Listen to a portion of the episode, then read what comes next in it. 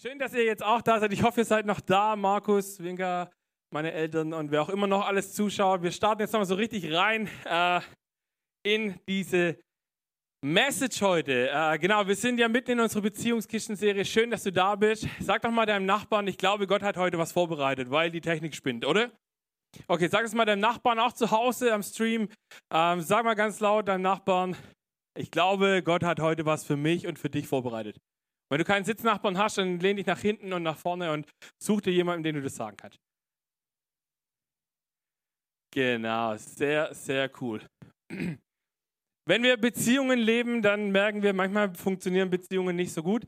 Aber wir haben auch eine ganz spezielle Beziehung zu den Menschen in, äh, an unserem Livestream. Deswegen lasst uns jetzt nochmal so einen richtig, richtig, richtig, richtig lauten Applaus an diese Leute geben, weil die jetzt so tapfer durchgehalten haben. 45 Minuten ohne Sound am Stream. Wow. Come on. Das ist so, so, so gut. Ah. Das ist immer das Problem, wenn man Updates macht und nicht mehr darauf achtet, ob es danach noch funktioniert. Deswegen, was lernen wir da draus? Never change a running system. Ähm, ich freue mich, wir haben heute ein ganz geniales Thema. Wenn ich jetzt noch meine Predigtnotizen finde, dann bin ich glücklich. Ähm, genau, ich weiß zum Glück die Hälfte meiner Message auswendig. Wir reden heute über ein Thema, das heißt, wie wir Leben in unsere Beziehungen bringen. Ich weiß nicht, ob du dir darüber schon mal Gedanken gemacht hast. Äh, es gibt Beziehungen, die, die sind lebendig, es gibt Beziehungen, die sind überhaupt nicht lebendig. Und äh, wir glauben an einen Gott der lebendigen Beziehungen. Und deswegen wollen wir uns auch immer wieder ausstrecken. Was heißt es, äh, lebendig Beziehung zu leben? Und ich weiß nicht genau, wie du drauf bist, aber äh, wer von euch glaubt an die Naturgesetze? Doch, ja, auch, doch, der eine oder andere. Also ich auch. Ich verstehe sie zwar nicht so genau, also ich habe mal gelernt, dass es absolut perfekt ist, in was für einer Umlaufbahn die Erde ist, so was die Schwerkraft und so angeht, weil nur ein paar Zentimeter weiter rechts oder links wären wir zu nah oder zu weit weg von der Sonne und es könnte kein Leben mehr passieren. Finde ich mega spannend. So ein Naturgesetz gibt es auch, äh, zum Beispiel die Schwerkraft. Ähm, und jetzt könntest du vielleicht sagen, okay, Schwerkraft finde ich grundsätzlich eigentlich voll doof. Ähm, ich bin gegen die Schwerkraft. So, Schwerkraft gibt es für mich nicht mehr. Ähm, und dann kannst du zum Beispiel hier auf den Wartbergturm hochgehen oder Fernsehturm oder wo auch immer und kannst sagen, komm, wir glauben nicht an die Schwerkraft und wir hüpfen da jetzt runter. Und dann macht und dann bist du wahrscheinlich ziemlich tot. Je nachdem, wie hoch es ist, auch ziemlich platt. Und wir Christen sind, oder nicht nur wir Christen, wir Menschen sind eigentlich allgemein so, dass wir oft äh, uns Dinge, also dass, dass wir uns an Gesetze nicht halten, also auch geistliche Gesetze. Es gibt nämlich, wenn wir mit Jesus unterwegs sind, glauben wir an einen Gott, der ein Reich aufbaut. Das können wir gerade noch nicht so richtig sehen. Immer mal wieder blitzt es durch, aber auch dieses Reich hat Gesetze.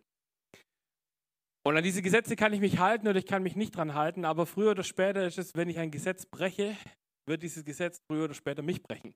Das ist im echten Leben so, wenn wir zum Beispiel von dem hohen Turm hüpfen und plötzlich tot sind, dann können wir bei Gott uns nachher beschweren und sagen, hey Gott, ich finde es total kacke, dass ich da jetzt von dem Turm gesprungen bin und jetzt tot bin. Ähm, das, wenn du mich doch geliebt hättest, dann äh, wäre das doch anders gewesen. Und Gott sagt, naja, das Gesetz war einfach schon vorher da und es war schon immer so. Und äh, jeder weiß, dass wenn du von einem hohen Turm springst, dass du das mit einer hohen Wahrscheinlichkeit nicht überleben wirst.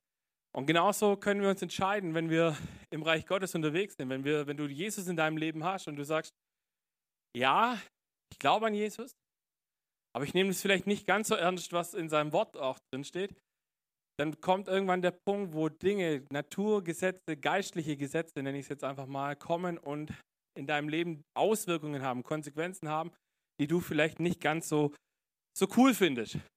Aber das heißt nicht, dass Gott, wenn diese Gesetze passieren, dass Gott dich weniger lieb hat oder so, sondern dass Gott sagt, hey, ich bin ein Gott der Ordnung und ich liebe es, wenn Dinge in den Bahnen gehen, wie ich mir das überlegt habe.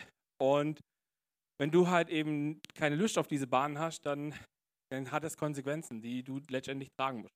Ähm, und das Spannende ist, ich habe euch eine Bibelstelle gleich zu Beginn mitgebracht, ein bisschen längerer Text.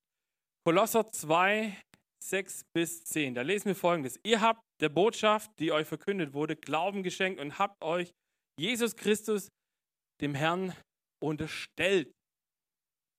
Darum richtet nun euer ganzes Verhalten an ihm aus. Also die Bibel sagt, Paulus sagt in dem Fall, wenn du mit Jesus unterwegs bist, dann muss man das an deinem Lebensstil erkennen. So, das heißt, wenn du jetzt sagst, ja, ich bin mit Jesus unterwegs, aber du hängst am Sonntagabend, wenn du hier zur Kirche rausgehst, dein christliches Gewand an die Tür und sagst, ich komme dann nächste Woche wieder und die ganze Woche juckt dich das nicht, was Jesus sagt, dann wird es so kommen, dass äh, Mindsets in deinem Leben sind, die nicht ganz so gesund sein werden. Seid in ihm verwurzelt, heißt es. Baut euer Leben auf ihm auf. Also die Bibel ist, wenn du es vielleicht noch nicht erkannt hast, voller Ideen für Beziehungen, für gesunde Beziehungen, für göttliche Beziehungen. Äh, und da sollten wir da dranbleiben. Bleibt im Glauben fest und lasst euch nicht von dem abbringen, was euch gelehrt wurde. Für das, was Gott euch geschenkt hat, könnt ihr ihm nicht genug danken. Wir haben es vorhin gemacht. Nehmt euch vor denen in Acht, die euch mit einer leeren, trügerischen Philosophie einfangen wollen, mit Anschauungen rein menschlichen Ursprungs. Ich habe das mal hier gehighlightet. Nehmt euch in Acht vor, den, äh, vor diesen trügerischen Philosophien. Also wir merken, die Bibel sagt, es gibt göttliche Philosophie, es gibt menschliche Philosophie. Göttliche Philosophie bringt Leben im Normalfall, menschliche nicht. Bei denen es sich um Prinzipien dreht, die in dieser Welt herrschen und nicht um Christus. Dabei ist es doch Christus, in dem die ganze Fülle von Gottes Wesen leiblicher Gestalt wohnt. Und ihr habt an dieser Fülle teil, weil ihr mit Christus verbunden seid und mit ihm, der das Haupt aller Mächte und Gewalten ist. Also andere Übersetzungen sagen an dieser Stelle, es gibt Gedankengebäude in unserem Kopf, die haben wir irgendwo mal gelernt, irgendwann mal angefangen zu glauben und leben danach. Meistens auch unter Christen sind die nicht unbedingt göttlich. Ähm, und das ist sehr, sehr schade, weil die Bibel spricht davon, dass es eben diese menschlichen und göttlichen Anschauungen gibt und dass es eine Wahrheit gibt und etwas, was uns nicht in die Wahrheit führt. Ähm, das funktioniert zum Beispiel auch beim Bibellesen so. Äh, du kannst die Bibel auf unterschiedliche Arten und Weisen lesen. Du kannst sie so lesen, dass du sie wie einen Spiegel nimmst und sagst, okay, es gibt diese göttlichen Gesetze und ich lese die Bibel und ich versuche herauszufinden, wo ist mein Leben noch nicht im Einklang mit diesen Gesetzen? Oder du liest sie so, dass du sagst, hm, der Vers gefällt mir nicht, den lese ich nicht. Der Vers ist völlig out of order, der ist völlig zeit, äh, nicht mehr zeitgemäß, den glaube ich nicht. Ach, Gott hat keine Ahnung, der ist ja auch schon ziemlich alt, der kann ja nicht mehr wissen, wie das heute funktioniert. Ähm, so äh, hat sich schon mal so jemand ertappt beim Lesen so bei der Bibel, so dass du dir gedacht, oh Gott, ey, kann man heute nicht mehr so schreiben. Ähm, die Herausforderung, die wir da dabei haben, und das sehen wir eben auch, wenn es um Beziehungen geht, ist, dass wir Beziehungen oft mit menschlichem Know-how bauen. So, und wir haben die letzten Wochen schon viel über dieses Thema geredet. Äh, aber Gott will eigentlich, dass wir anfangen, unsere Beziehungen mit göttlichem Know-how zu bauen. Und wenn wir Beziehungen nur auf menschlichem Know-how aufbauen, dann können wir ganz genau beobachten in unserer Gesellschaft, was da passiert. Wir erleben Scheidungen, wir erleben Kinder, die ohne Elternteile aufwachsen müssen, weil sie sich nicht mehr grün sind, weil eben alles anders ist wie, alle, alle Lifestyle anders sind wie göttlich. Und, ähm, und das Krasse ist, in diesem Bibelvers lese ich Gottes Wunsch raus, dass er sagt, wir müssen diese Gedankengebäude, die wir vielleicht oder vielleicht auch nicht leben, hinterfragen. Und wir sagen, okay Gott, hast du vielleicht, vielleicht eine andere Idee, wie man das leben kann oder auch nicht? Und mein erster Punkt heute Abend heißt, warum scheitern Beziehungen? Ähm, wenn wir über Beziehungen reden, müssen wir leider auch über das Scheitern von Beziehungen reden. Und heute habe ich gesagt, ihr seht es vielleicht auch an unserem, äh, an unserem Slide hier, heute haben wir mal den Fokus auf das Thema Ehe gesetzt. Ähm, alles, was wir heute besprechen, hat den Schwerpunkt Ehe, funktioniert aber auch, wichtig, funktioniert auch außerhalb der Ehe, funktioniert äh, bei Freundschaften, bei, in der Familie, all diese Dinge, ganz wichtig, nicht nur für die Ehe zu nehmen. Ähm, wir hier in dieser Kirche sind davon überzeugt, dass die Ehe in Gottes Augen die wichtigste Gemeinschaft ist, die wir haben, die kleinste Gemeinschaft haben und deswegen ist sie so oft torpediert. Und egal, wo du heute stehst, ob du äh, Scheidung durchgemacht hast oder in einer drin steckst oder was für eine Lebenssituation du gerade hast, wir wollen das überhaupt nicht anklagend hier sagen, was, was jetzt kommt weil wahrscheinlich liegt es einfach daran, dass wir vieles nicht mit göttlicher Brille, mit göttlichem Know-how versucht haben. In meinen Traugesprächen, und ich habe es vorhin dem Team gesagt, es gibt für einen Pastor gibt's zwei Feste, die, äh, die kommen, die sind, sind die besten Feste im Jahr. Das ist Taufe und Hochzeit. Ähm, und ich liebe Hochzeiten, weil ich bin meistens auf den Hochzeiten auch eingeladen.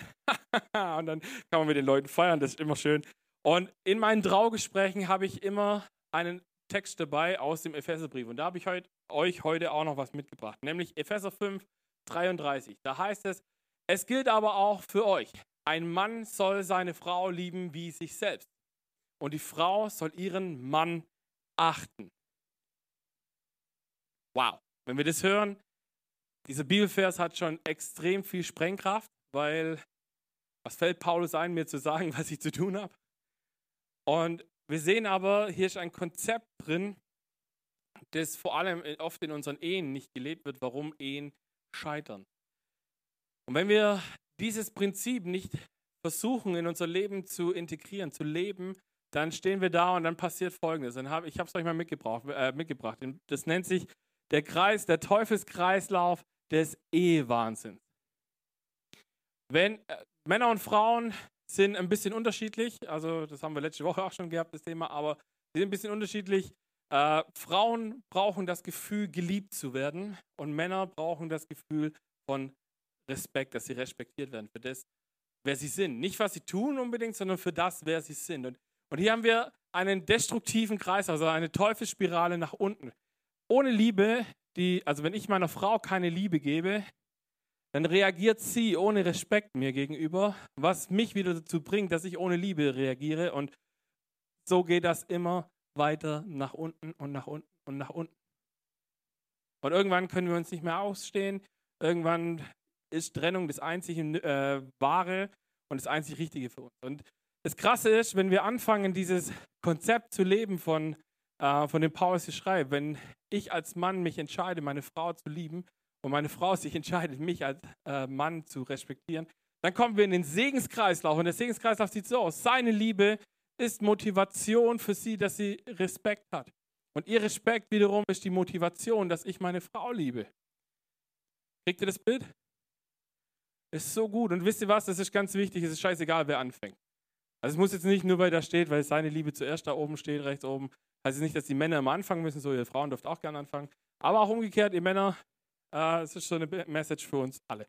Ähm, und das finde ich mega interessant, weil da passiert was. Wenn wir das anfangen, dass wir uns entscheiden, dass wir unsere Frauen lieben, dass wir unsere Männer respektieren, wie auch immer. Auch in unseren Freundschaften funktioniert das übrigens super. Du kannst deine Freunde lieben und respektieren oder halt auch nicht. Und entsprechend wird deine Beziehung gut oder sie wird nicht so gut sein. Und wusstest du, dass äh, bei so Beziehungspredigten, wenn da jetzt Ehepaare sitzen, wo sind unsere Ehepaare? Kurz Hand hoch, genau, auch zu Hause. Äh, Im Normalfall wird, dein, wird meine Frau jetzt sagen, hey Sven, hast du gehört, was er gesagt hat? Du musst mich lieben. Und, und äh, ich denke, Marius wird jetzt zu seiner Frau sagen, hey Nina, hast du gehört, du musst mich respektieren. So, ähm, ich habe vorhin gesagt, die Bibel ist ein Spiegel für dich. Also hör so eine Message nicht für deinen Partner, sondern hör sie für dich. Und überleg dir, was kannst du daraus lernen. Beziehungen sterben und gehen kaputt, meistens nicht durch ein, zwei Aktionen, ein, zwei große Taten, sondern durch viele, viele kleine Dinge, die passieren.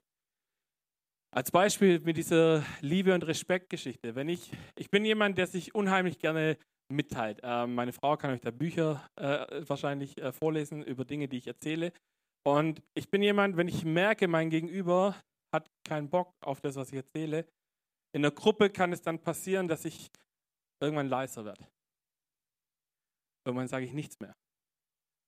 Und irgendwann fange ich das Gespräch auch gar nicht mehr an. Ich weiß nicht, ob du das kennst, ähm, dass du vielleicht selber so ein Typ bist, der sagt, du machst innerlich zu, da stirbt was in dir, weil du merkst, es interessiert dein Gegenüber nicht und du hast keinen Respekt in dem Fall. Dasselbe funktioniert übrigens auch mit meiner Frau, wenn, ich, wenn sie merkt oder nicht merkt, dass ich sie liebe, ähm, dann macht sie immer mehr zu.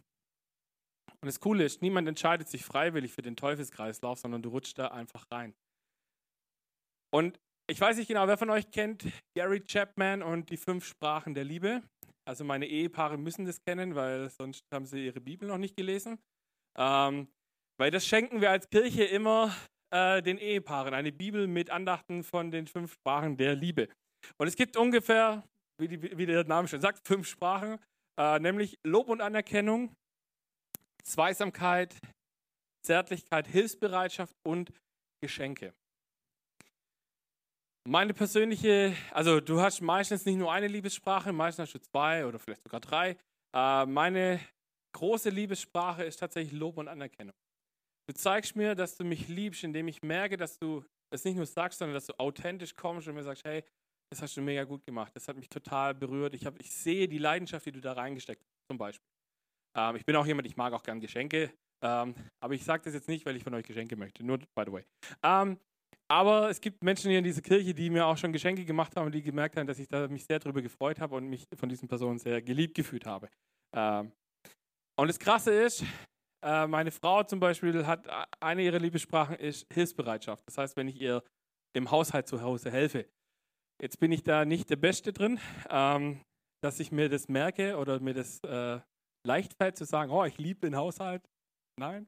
Und das Spannende ist tatsächlich, wenn ich dann, wenn, wenn dann der Geist Gottes an mein Herz kommt und sagt, hey Sven, hey, du hast schon richtig lange dich nicht mehr da rein investiert in dieses Hilfsbereitschaftsding. Dann mache ich das und jetzt habe ich die, die, Tage wieder angefangen, so richtig intensiv. Und meine Frau kam und sagte, Alter, was ist eigentlich bei dir los? Du, du machst es doch sonst nicht. Hast du irgendwas verbrochen? Und ich sage, nein, äh, ich habe einfach mir gedacht, ich weiß, dass du das magst. Und deswegen habe ich gedacht, ich mache das einfach. Und deswegen ist es so wichtig, ich weiß nicht, wenn du einen Partner hast, kennst du die Liebessprache deines Partners? Kennst du die Liebessprache deines Partners? Wenn ja, jetzt kommt die wichtige, entscheidende Frage, weil Wissen ist einfach für den Eimer, wenn du es nicht umsetzt. Zeigst du deinem Partner auf seiner Liebessprache, dass du ihn liebst? Hey, das kann so ein Keychanger werden in deinem, in deinem Leben, in deiner Beziehung. Und by the way, funktioniert es auch mit Freundschaften. Also wenn ich weiß, dass ich, ein, äh, dass ich einen Kumpel habe, der äh, Lob und Anerkennung zum Beispiel seine Liebessprache ist und ich gehe hin und ich sage, hey, du hast es richtig gut gemacht, dann, dann macht es was mit dem, dann macht es was mit unserer Beziehung. Ähm, und wir haben es vorhin gehabt von menschlichem und göttlichem Know-how und ähm, unsere Beziehungen scheitern oft daran, weil wir sie ohne göttliches Know-how anwenden oder versuchen umzusetzen. Und ähm, ich habe dir meine Stelle mitgebracht, die uns helfen will, wie wir göttliches Know-how in unsere Beziehung bringen. Ähm, das ist herausfordernd, aber es ist richtig gut. In Philippa 4, äh, 2, Vers 3 bis 5. Rechthaberei und Überheblichkeit dürfen keinen Platz bei euch haben. So, jetzt wird es für die Ehepaare schon tricky, ne? Weil wie oft sind wir rechthaberisch unserem Partner gegenüber? Wusstest du, dass du deinem besten Freund sehr viel gnädiger bist wie deinem Ehepartner? Ähm, Vielmehr sollt ihr demütig sein und euren Geschwister, eure Geschwister höher, äh, von euren Geschwistern höher denken als von euch selbst. Jeder soll auf das Wohl des anderen bedacht sein. Nicht nur auf das eigene Wohl. Das ist die Haltung, die euren Umgang miteinander bestimmen soll. Es ist die Haltung, die Jesus Christus vorgelebt hat. Boom. Hier ist es. Wenn du eine goldene Regel suchst, wie Beziehungen funktionieren, dann fang an, von deinem Partner höher zu denken als von dir. Und hier kommt der tricky Clue, wenn dein Partner dasselbe tut, dann werdet ihr eine absolut krasse geistliche Beziehung entwickeln, weil ihr werdet euch immer versuchen zu übertrumpfen wollen, wer den anderen höher achtet. Und dann wird es super konstruktiv und super äh, nach vorne bringen. Und wusstest du, dass theoretisch sind Beziehungen sehr einfach? Wer, wer, wer glaubt mir mit dieser Aussage, theoretisch sind Beziehungen sehr einfach?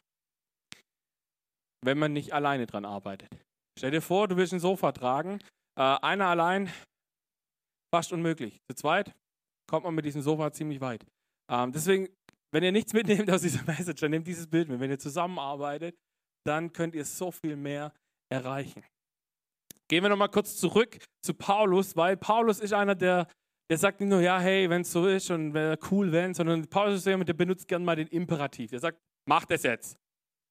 So, Genauso ist eben da. Er sagt nicht, ja, wenn deine Frau, wenn du das Gefühl hast, deine Frau hat es verdient, dass sie geliebt wird, dann lieb sie, sondern er sagt in Epheser 5, Vers 25, und ihr Männer liebt eure Frauen, Ausrufezeichen. Da steht nicht, wenn sie nett waren, wenn sie euch geehrt haben. Da steht nicht, wenn ihr glaubt, sie haben es verdient, sondern da steht, liebt eure Männer, Punkt. Ausrufezeichen. Und dann geht es weiter, liebt sie so, wie Christus die Gemeinde geliebt hat. Und hier wird es tricky.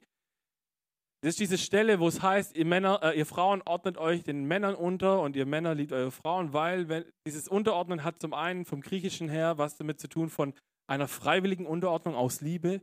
Und wenn ich weiß, dass mein Partner bereit ist, mein Mann bereit ist, für mich zu sterben, weil das ist das, was Jesus getan hat. Er hat sich für die Gemeinde am Ende geopfert.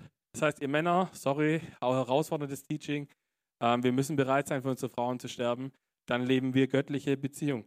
Und hier geht es weiter. Durch sein Wort, nee, er hat sein Leben für sie hingegeben, um sie zu seinem heiligen Volk zu machen. Doch sein Wort hat, durch sein Wort hat er den Schmutz ihrer Verfehlung wie in einem reinigenden Bad abgewaschen. Denn er möchte sie zu, sein, zu einer Braut von makelloser Schönheit machen, die heilig und untadelig ist, ohne Flecken, ohne Runzeln oder irgendeine Unvollkommenheit, dass sie vor ihn treten kann.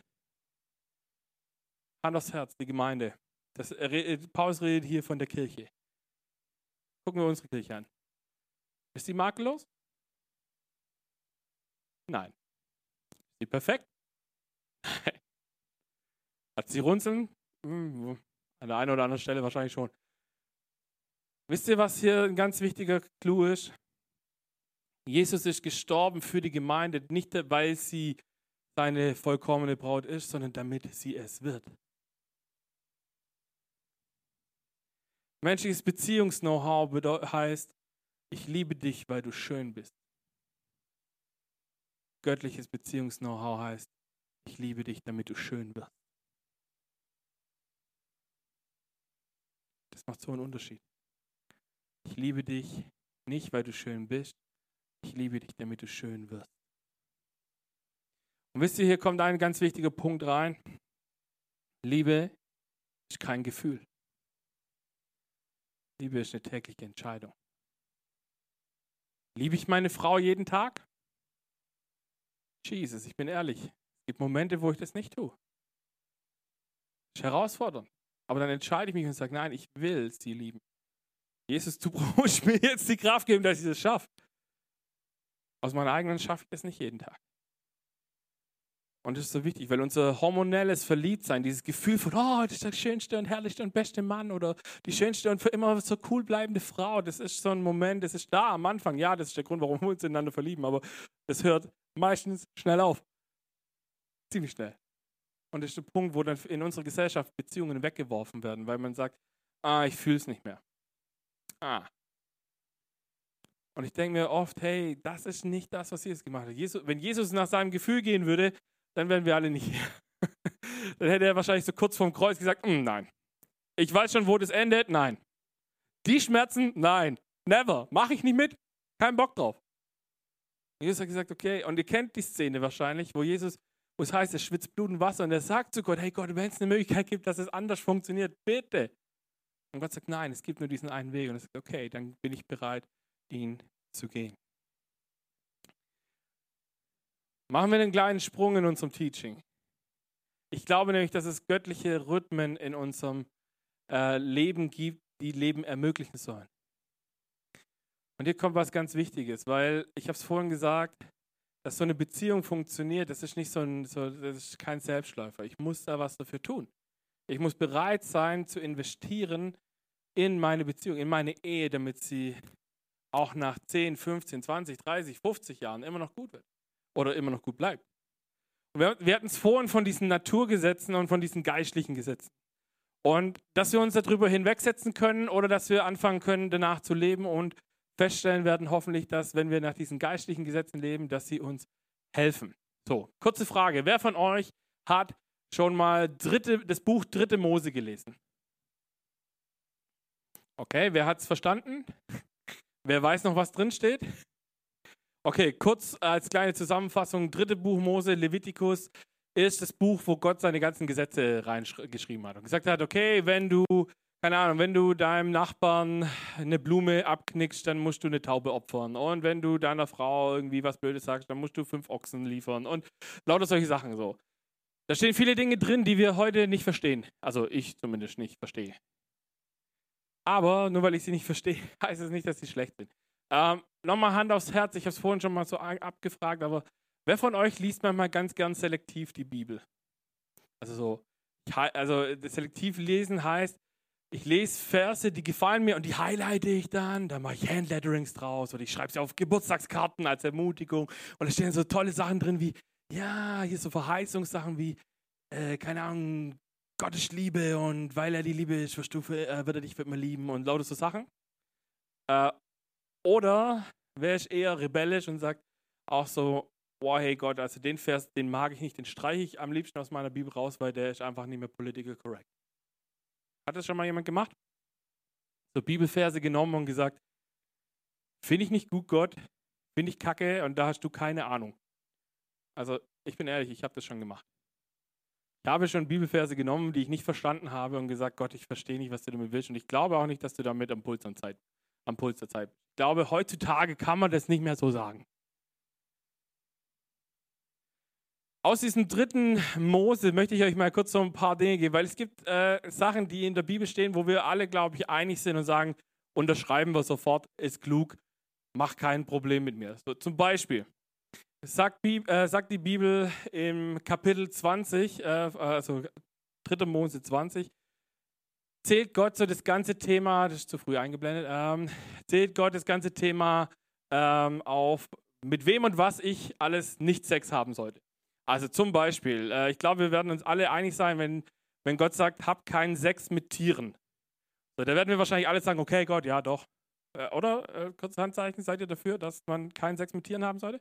Okay. Ähm, oder wenn da steht, hey, hab keinen Sex mit deiner Schwiegermutter ähm, oder Schwiegervater. Äh, da bin ich, also da bin ich direkt dabei. Ähm, oder hab keinen Sex mit deinem Bruder oder deiner Sch äh, wer, wer, ist da noch mit dabei? Äh, doch, auch noch einige. Sehr gut. Ähm, dann gibt es da will ich jetzt gar nicht so tief reingehen, auch diese ganzen äh, Themen zur Homosexualität. Ähm, da stehen wir vielleicht heute da und sagen, boah Gott, ey, puh, das kann man heute nicht mehr so sagen. Oder den Bibelvers, der gerade schon mal kurz eingeblendet war.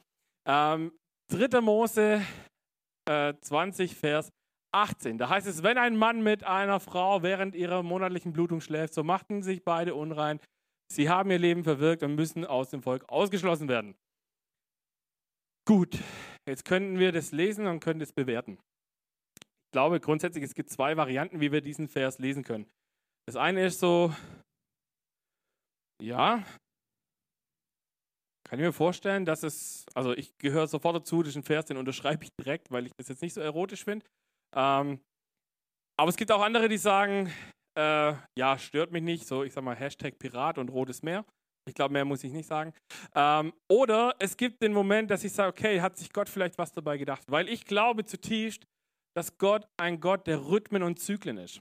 Ähm, ich habe hab mein Whiteboard dabei, wir machen kurz Interaktion. Ähm, wer von euch kennt so Rhythmen und Zyklen in der Natur?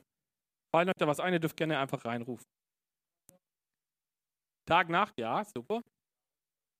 Ja. Derzeit gibt es noch Jahreszeiten. So, schreiben wir das auf. Boah, übertreib. Rotation des Sternenhimmels. Okay, wow. So, ich muss das jetzt hässlich schreiben, das heißt, ich hoffe, die am Stream können das irgendwann nachher noch lesen. Ähm, Genau. Ähm, was, was fällt euch noch so ein an Rhythmen und Zyklen in der, in der Bibel? Ebbe und Flut. Ebbe und Flut, by the way, ist ein super Beispiel. Äh, ich weiß grundsätzlich, wie es funktioniert. Das hat irgendwas mit dem Mond zu tun und wenn der näher da ist und weniger weg. Aber ich verstehe es nicht. Also ich habe bis heute noch keinen Plan, für was Ebbe und Flut wirklich gut ist. Aber nur weil ich es nicht verstehe, heißt es nicht, dass es unbedingt schlecht ist. Genauso ist das Thema in dieser 3. Mose 20 Geschichte, da stehen Dinge drin, die ich verstehe und sage, finde ich gut, will ich direkt unterschreiben. Und es gibt Dinge, wo ich vielleicht sage, die verstehe ich nicht. Das heißt aber nicht, nur weil ich sie nicht verstehe, heißt es nicht, dass sie unbedingt schlecht sind. Und bei dem Thema, was wir gerade hatten, mit dieser, wir können uns dazu Fragen stellen. Ich weiß nicht, ob du dir das schon mal gefragt hast, so gerade bei diesem Thema Periode und so. Hätte Gott es anders machen können? Also nur nochmal für alle, die da nicht so genau wissen, was da passiert. Also ich bin keine Frau, äh, aber ich weiß, dass es nicht so der angenehmste Zeitpunkt des Monats ist. Und es wird unter Schmerzen und Blut wird potenzielles nicht entstandenes Leben ausgeschieden. So, ähm, jetzt wissen wir nochmal alle, was da medizinisch passiert. Die Frage ist, hätte Gott das anders machen können? Kurzes Handzeichen, hätte Gott das anders machen können? Vermutlich. Ähm, wenn Gott es nicht anders gemacht hat, möchte er uns vielleicht damit was sagen. Davon bin ich überzeugt. Und nur weil ich es nicht verstehe, heißt es vielleicht, heißt es jetzt in dem Moment noch nicht, dass es vielleicht, dass Gott nichts mehr zu sagen hat, sondern einfach, dass ich noch nicht verstanden habe, worum es geht. Die Bibel kann man auf verschiedene Arten und Weisen lesen. Zum Beispiel kann man eine Stufe nach oben gehen und auf die sogenannte Metaebene gehen.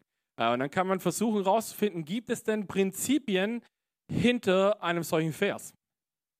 Und die Bibel hat ein grundsätzliches Prinzip, nämlich sie ist da, um Leben zu schaffen.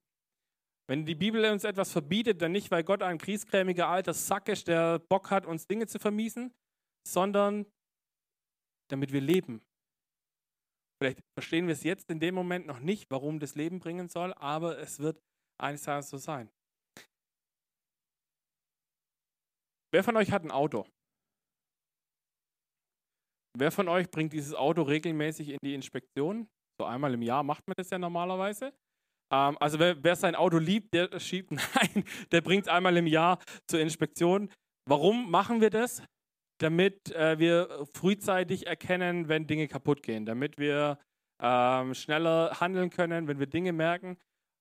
Und weißt du, wann christliche Ehepaare zu, zum Ehecoaching gehen?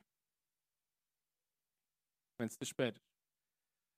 Immer dann, wenn eigentlich nur noch ein absolutes Wunder einen Turnover bringen kann. Und deswegen haben wir gesagt, ich habe es vorhin gesagt, wir glauben in dieser Kirche, dass Ehe die wichtigste kleine Gemeinschaft ist, die wir haben. Und deswegen haben wir gesagt, wir möchten unseren Ehepaaren und für alle Ehepaare aus unserer Kirche, die jetzt hier sitzen oder die das noch hören, ähm, wir werden einmal im Jahr werden wir ein sogenanntes Ehe-Coaching-Check-up-Ding machen. Wir, äh, für die, die unseren Jahreskalender gesehen haben, die wissen auch schon, wann es stattfindet. Äh, wir werden am 25. September werden wir uns hier treffen im Kino und werden einen Tag in unsere Ehen investieren. Wir werden verschiedene Themen anschauen, wir werden Kleingruppen machen, wir werden unter, unter Männern und unter Frauen uns austauschen, weil es manchmal einfacher ist, in diesen Runden zu sprechen. Und dann bringen wir das nachher zusammen und wir glauben, dass Kommunikation der absolute Schlüssel für alles ist. Wenn wir gut kommunizieren können, dann werden wir viele Probleme frühzeitig äh, angehen können. Ob wir sie nachher lösen und ob Heilung entsteht, das weiß ich noch nicht, aber wir werden auf jeden Fall sehr viel schneller an solche Punkte kommen, die nicht so gut sind und nicht so gesund sind in unseren Beziehungen, weil wir anfangen, regelmäßig drauf zu schauen, ob da überhaupt was ist.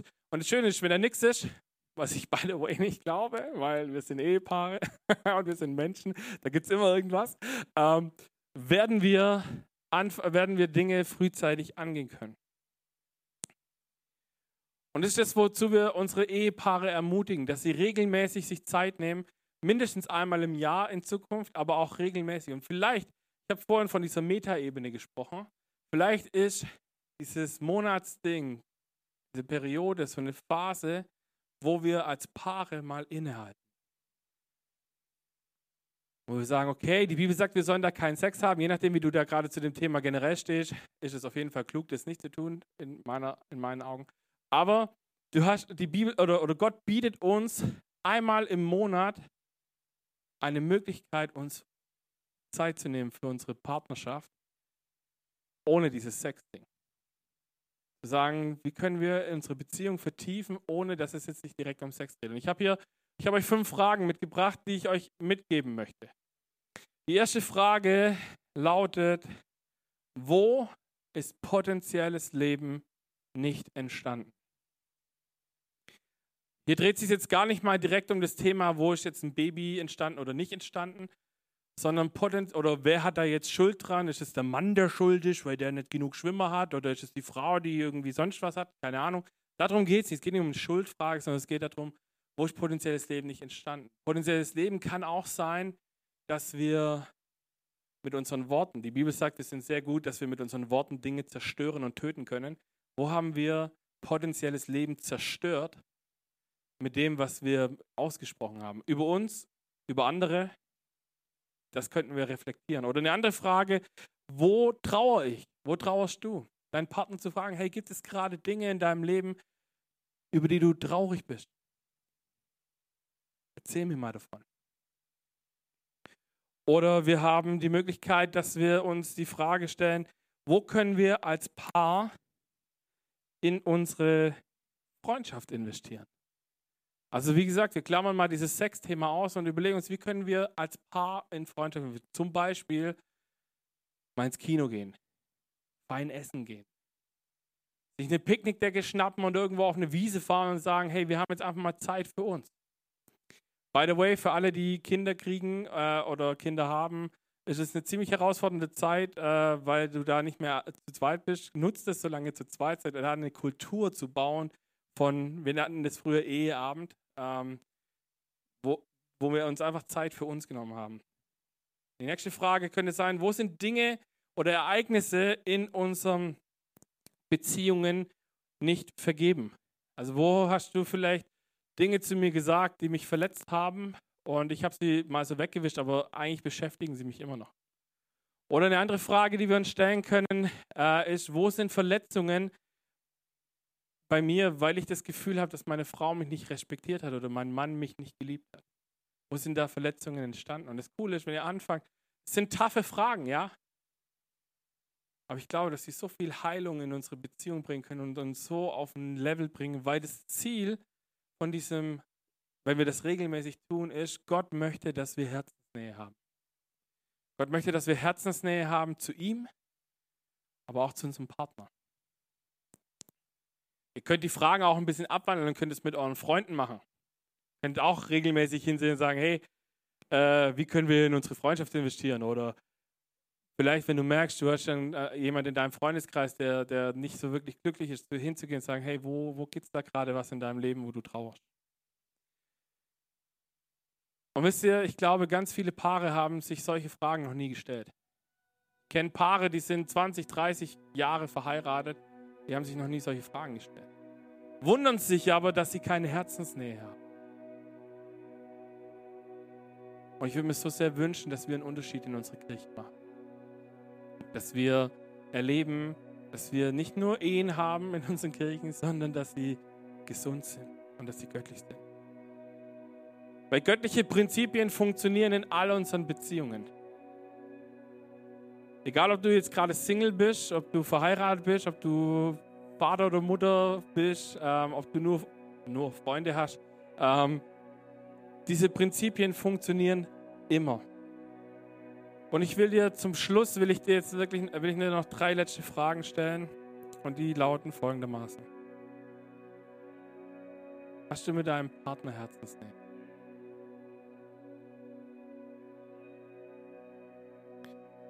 Wenn du das Gefühl hast, nein, habe ich nicht, dann fangt an miteinander zu reden und findet einen Rhythmus, wo ihr euch regelmäßig austauscht. Welche Fragen ihr euch stellt, ist erstmal egal. Wichtig ist, dass ihr euch die Fragen stellt. Dass ihr anfangen miteinander zu reden. Für die Ehepaare, frag dich, bist du gerade im Teufelskreislauf oder bist du im Segenskreislauf? Und wenn ja, aus dem einen auszusteigen und aus den, in den anderen einzusteigen, einer sollte anfangen. Frag dich, wo hast du deine Frau, deinen Mann in letzter Zeit, deinen Partner nicht respektiert? Wo hast du ihm nicht deine Liebe gezeigt? Und als letztes lade ich dich ein, dir die Frage zu stellen, wo hast du die Bibel selektiv gelesen? Wo hast du angefangen, dass du gesagt hast, ich weiß es besser als Gott? Weißt du, was das Schöne bei Gott ist? Du kannst heute umkehren. Du kannst sagen, okay Gott, ich habe da Dinge getan, Dinge gedacht, über dich gedacht und dir unterstellt, dass du keine Ahnung hast von der Welt. Und ich möchte gerne erleben, dass wir das umkehren, dass es wieder neu wird. Weißt du was? Gott liebt es, wenn wir umkehren.